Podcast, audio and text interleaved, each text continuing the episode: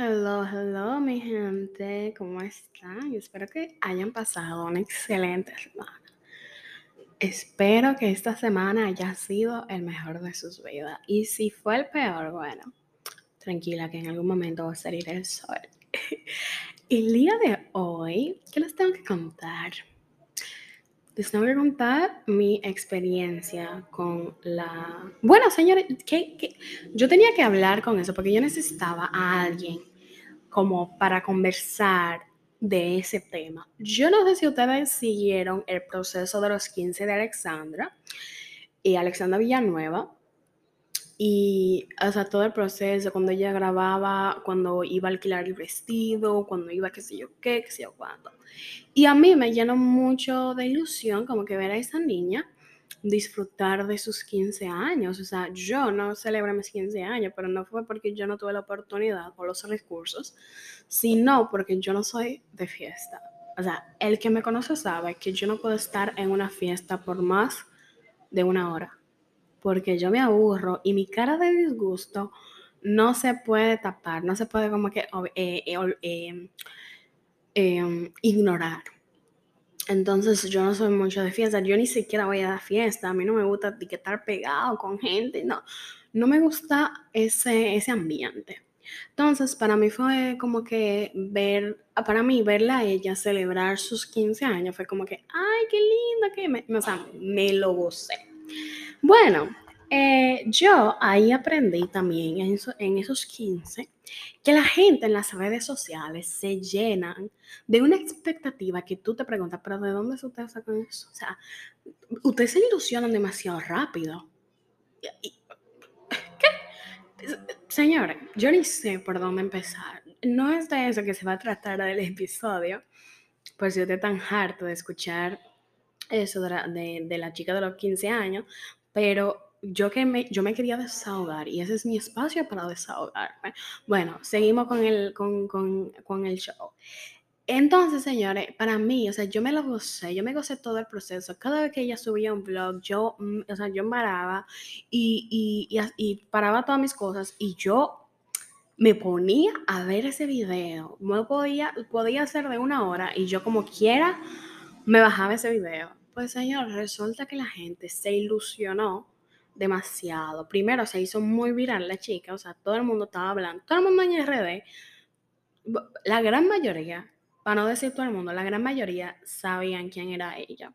Bueno, saben quién es ella. Entonces llegó a los 15 años, mi gente, llegó a los 15 años, estaba muy emocionada porque yo dije, ay, esa chica, o sea, está teñida. Yo me imagino que a ella le dieron opción, qué sé yo, de un viaje, de un carro, pero ella eligió como que celebrar ese día con personas cercanas y eso. Tú personas humildes ahí, ¿verdad?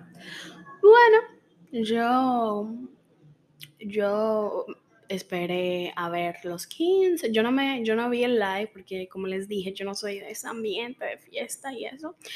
Pero, señores, la gente no espera ni que se acabara el día para joder a esa chica. Los comentarios que hicieron acerca de esa niña por una simple fiesta fue horrible. O sea, yo soy ella y yo me hubiese quitado de las redes, sinceramente. Le empezaron a decir de todo, le empezaron a decir que, que, que ella privía, eh, que ella prive en la más rica, que ella se, eh, o sea, ella, o sea, que esperaban más de ella, que esperaban más de la fiesta. Y fue como que, pero ve acá, señor, ustedes son locos. ¿eh? En ningún momento ella dijo, yo voy a hacer el 15, los 15 años más grandes de RD. Esa chica jamás dijo eso. O sea, ella tenía humildad en todos sus videos, jamás como que eh, se llenó la boca haciendo bulto para esos 15. La gente quiso ilusionarse y se ilusionaron bien feo. Pues, pues esa chica, señores, el día de su 15 ni siquiera se había quitado el vestido. En medio de la fiesta, ella tomó un celular para pedir disculpas porque la gente se decepcionó en unos 15 que ellos no estaban invitados. Eso es lo peor, que ellos ni siquiera estaban invitados. Lo peor. Bueno, eso no fue todo, señores. Hay más. Ustedes dirán, hay más. Y yo, sí, claro, hay más. El lunes, en eh, eh, la fiesta fue un, domingo. el lunes en la mañana, señores, aparece ella. ¡Pum! Un video íntimo se filtró. Un video dando qué sé yo qué. Un video, ah, ah, un video de eso, un video del otro. Yo quedé en shock porque yo dije, señores, ustedes están burlándose de pornografía infantil. Mierquina. Yo creo que me van a bajar ese episodio porque yo mencioné esa vaina. Shit. Va, va. Si, si no, se, si, no me, si me lo bajaron, tato, tato. Pero eso fue, ajá. Eso infantil. Porque esa niña eh, es menor de edad. Le estoy diciendo que ella acaba de cumplir 15 años. Señores, le estaban acabando en las redes. O sea, tú entrabas a TikTok y lo primero que te aparecía era, ay, pero se filtró em, un video de Alexa. Oh, Alexa sabe cantar. Oh, qué sé yo. Pero señores, la gente se llenó la boca de morbo. Estaban sexualizando a esa niña. Lo peor no fue eso. Lo peor fue que, señores, yo vi un, un, comentario en Twitter de un tipo de que ahora que yo entiendo al profesor de matemática, para que ustedes no saben, eso es un caso en República Dominicana de un profesor que, bueno, no se sabe qué le hizo a esa niña, pero le hizo de todo y la niña está eh, muerta. Entonces, eh, le dije, el tipo dijo de que, ay, ahora que yo entiendo el, el, el, profesor de matemática, yo dije, qué asco, o sea, qué bendito asco, qué maldito asco. Porque como una persona, una persona que hizo algo tan terrible, tan, yo ni sé con qué palabra asociar eso, porque eso fue tan asqueroso para que lo relacionen con esa chica, porque la chica está muy desarrollada eh, para su edad. Y ahí es que vamos eh, con, el, con el episodio de hoy.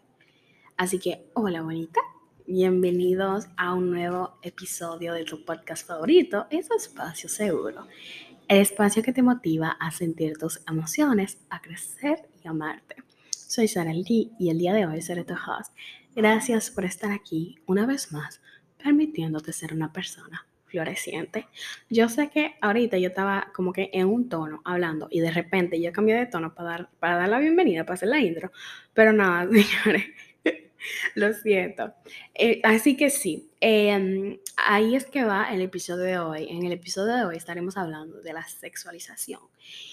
Y mm, yo no quise tomar, tomar esa chica de ejemplo, pero es que ella ahora mismo, ella está muy viral en las redes porque la gente la está molestando bien fe. Incluso yo hice un tweet, obviamente en Twitter, en donde yo le enviaba mis, eh, mis simpatías, mi, o sea, para que ella viera que no todo el mundo es, es tan asqueroso, no todo el mundo es, es tan pervertido y no todo el mundo quiere mal de, de, de, los niños, de las niñas. Y vamos a hablar hoy de la sexualización, pero no a las mujeres en sí, sino a los niños. Yo no sé si ustedes han escuchado eso, pero señores, yo los otros días estaba en clase y una chica eh, mostró a uno de sus hijos y la forma en la que mis compañeras respondieron a ese, a ese niño. Incluso uno de mis compañeras dijo, pero señora, cálmese, eh, él es un menor. Porque estaban como que, ay, ese es mi esposo, ese es mi qué sé yo qué. Yo dije, pero qué asco. O sea, qué vaina más que un adulto le esté diciendo a una niña de 6, de 5 años, de que ese es mi esposa, ese es mi esposo. Porque lo peor no es eso, lo peor es que cuando esa niña ¿verdad? No, no disfruta sus, etapas y crece, o, sea, quiere, quiere mm, crecer de más para su edad. Esas son las mismas personas que se llenan la boca diciendo, ay, esa va a salir embarazada, ese va a qué sé yo qué, ese va a qué sé yo cuánto, esa va, se va a escapar con un novio, esa no va a terminar el colegio porque las personas tienen un doble moral, mira, que uno dice, pero ven acá, usted, usted no se ponen a reflexionar sobre su vida, a decir como que eso es lo que yo tengo que cambiar de mí, eso es lo que yo tengo que, que agregar en mi vida, eso es lo que yo tengo que quitar.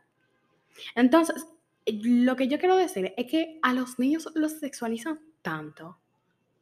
Y lo peor es que cuando hace, o sea, todo el mundo ve eso normal. Todo el mundo piensa que decirle a un niño de 5 años, ah, ese es mi esposo, es algo normal. No, no es algo normal. ¿Qué es un esposo? Un esposo es un acompañante de vida, ¿verdad? ¿Qué hace tu esposa en las noches? tiene relaciones sexuales contigo. Entonces, si tú le estás diciendo mi esposo a un niño, ¿qué tú esperas? ¿Qué tú le estás, si el niño sabe que los esposos hacen sexo, ¿verdad? Tienen relaciones sexuales, ¿qué tú piensas, qué, qué tú crees que va a pensar el niño? La gente no se preocupa por la salud mental de los niños. La gente no se preocupa por el, por el cerebro tan inocente que tienen los niños. Y lo peor es que cuando ese niño quiere como que hacer algo que no es para su edad, esos son los mismos adultos que los juzgan. Porque los adultos deberían ser el que da el ejemplo, pero realmente el que está dando el ejemplo últimamente son los niños. Son los, eh, es la juventud. Déjame resumirlo así, es la juventud. A mí, en, eh, personalmente, yo fui una niña, bueno, yo he sido sexualizada desde que desarrollé. Y yo creo que desde antes, desde mucho antes. Y yo, no, y yo tenía menos de 15 años. Porque yo desarrollé el, o sea, yo empecé a tener mi periodo a temprana edad. Yo creo que empecé a tener mi periodo a los 12, 13 años empecé a tener curvas, empecé a tener senos, eh, o sea, empecé a crecer, a dejar la etapa de las niñas para entrar a la de la adolescencia. Y eso fue, señores, la causa de mucha sexualización. O sea, no había un día que alguien, que un tipo no viniera, hiciera un comentario asqueroso sobre mí. Una vez yo estaba caminando, ¿verdad? Yo estaba sola. Yo creo que yo iba, yo salía del colegio algo así. Y un tipo vino de la nada. Yo no lo conozco. Estaba en un motor y me dio una nalgada. O sea, me dio una nalgada. Yo me quedé en shock, pero lo que yo no me quedé en shock, o sea, yo me quedé en shock porque, ajá, yo no me esperaba eso. Pero no fue eso lo, lo que me quedó en shock. Es que había gente. Había gente al lado mío y eso tampoco fue lo peor. Lo peor es que las mujeres que estaban al lado mío me miraban con cara de asco. O sea, me estaban viendo como que, ay, tengo una mujercita, tengo una puta. Pero, ay, Dios, a, mí me van a bajar ese episodio, me lo van a bajar.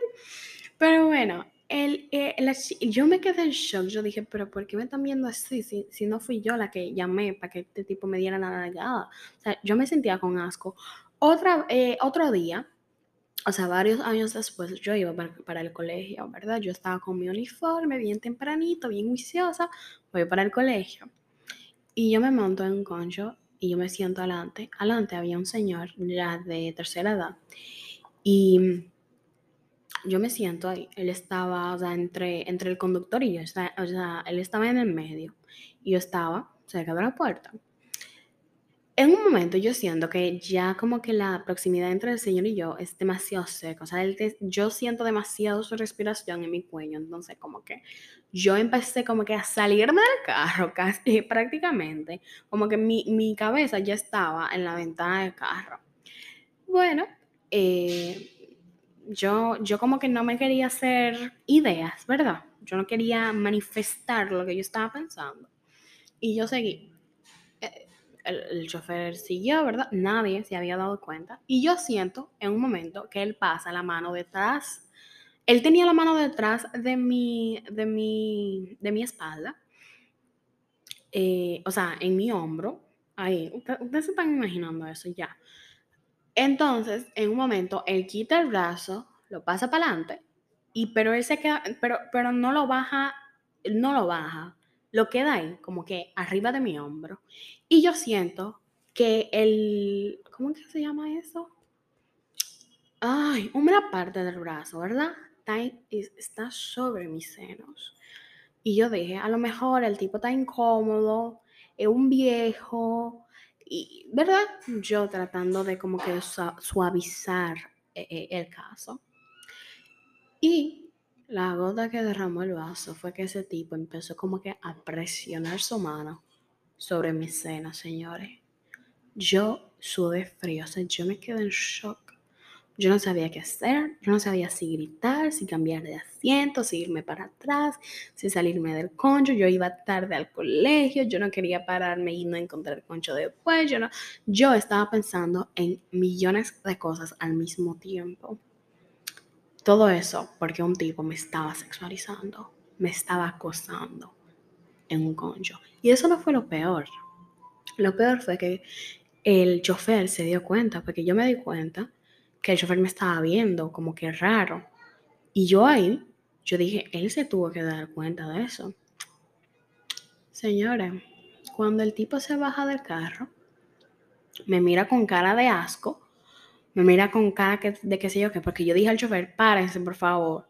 Y yo me iba a bajar, pero yo me di cuenta que él también se iba a bajar. Entonces yo me subí y él se fue. Me miró con cara de asco, señores. Y cuando el tipo se va, me pregunta el chofer, él te estaba tocando, ¿verdad? Yo dije, sí. Yo lo quería decir, mira, pila de mala palabra. Porque yo dije, ¿por qué, ¿por qué en, el momento de los hechos tú no hiciste nada? Tú no dijiste nada, tú no lo bajaste del concho. ¿Por qué tú esperaste a que ese fuera, verdad? Para decir algo, para reaccionar. Y yo creo que ese es el peor error que uno puede hacer. Cerrar los ojos ante una acción así, ver a un adulto sexualizando a una niña o un niño y quedarse callado, porque debemos recordar que nosotros debemos proteger a los niños, los, debemos encargarnos de que los niños crezcan con esa inocencia que ellos tienen, con esa inocencia pura, con esa eh, pulcritud que ellos tienen, porque no es fácil, señores. Eh, eh, ni siquiera ponerse una falda, porque también eso es algo, eso es algo, ¿cómo es? Eso es algo, eso es otra cosa, que la gente ha tomado placer de tirar, bueno, los hombres, yo no he visto mujeres, en verdad, yo no, yo no estoy diciendo que las mujeres no lo hacen también, pero yo no he visto mujeres haciendo eso. Y que los hombres aprovechan que tú tienes falda y cogen su celular, lo meten debajo de la falda sin que tú te des cuenta y tiran una foto. Y yo digo, pero ¿cuál es la necesidad de sexualizar, de dañarle el momento así a una persona. El último caso que yo les voy a contar es, me pasó hace como un par de meses, eso fue reciente. Yo estaba en un parque pintando con mis amigas, leyendo, pintando, o sea, estábamos en una tarde de té.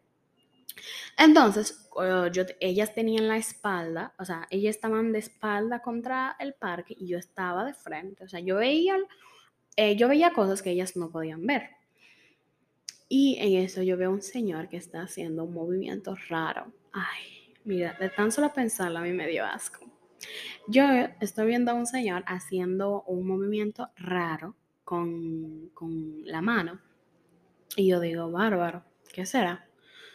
Y yo, ¿verdad? Eh, me olvido de eso y sigo pintando. Y después me llama la atención que él está como que de frente para nosotras, como que él nos está viendo a nosotras y haciendo un movimiento raro con la mano.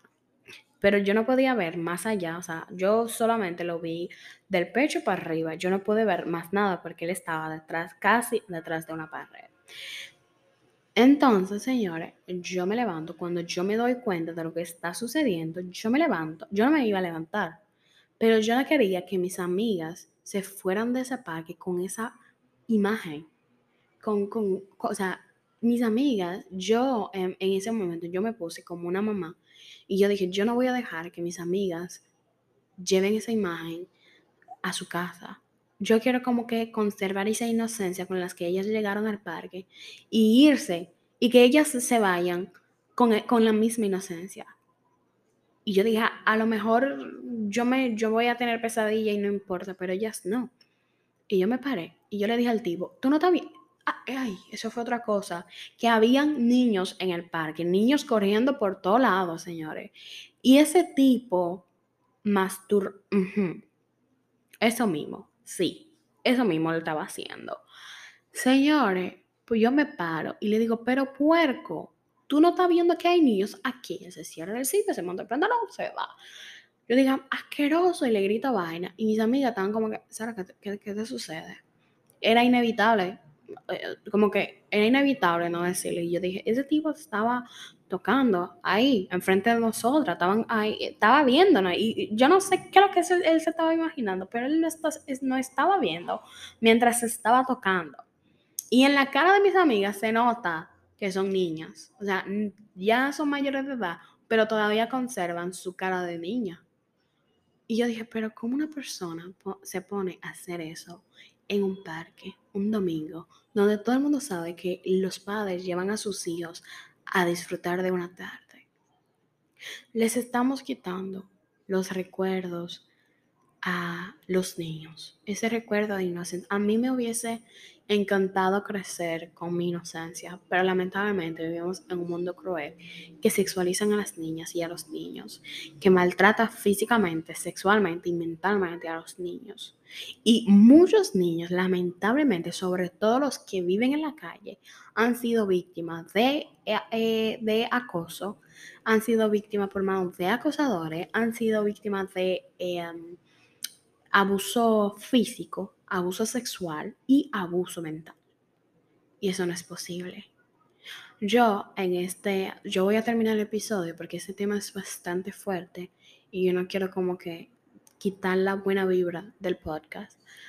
Pero yo te voy a decir algo. La próxima vez que tú veas a una persona mayor llamándole mi esposo, mi esposa a un niño, páralo sé parte del grupo de personas que quiera conservar la, pulcritud, la, inocencia de los niños. Para y dile, mira, asqueroso o asquerosa. Eso no se hace. Y explícale el por qué no se hace, porque debemos de, admitir que hay personas que no están informados. Y debemos de informarlo, debemos de educarlo, porque hay pila de adultos que necesitan educación. Porque parece que eso de la educación eh, sexual ellos no lo tuvieron.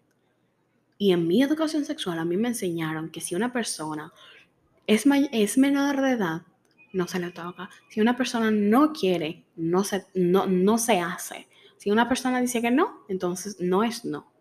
Entonces, el, al final de este, em, terminando este episodio, yo quiero decirte, si tú sufriste una de las cosas que yo mencioné, si tú te sentiste identificado o identificada con uno de esos temas, yo quiero, yo quiero decirte que yo te creo.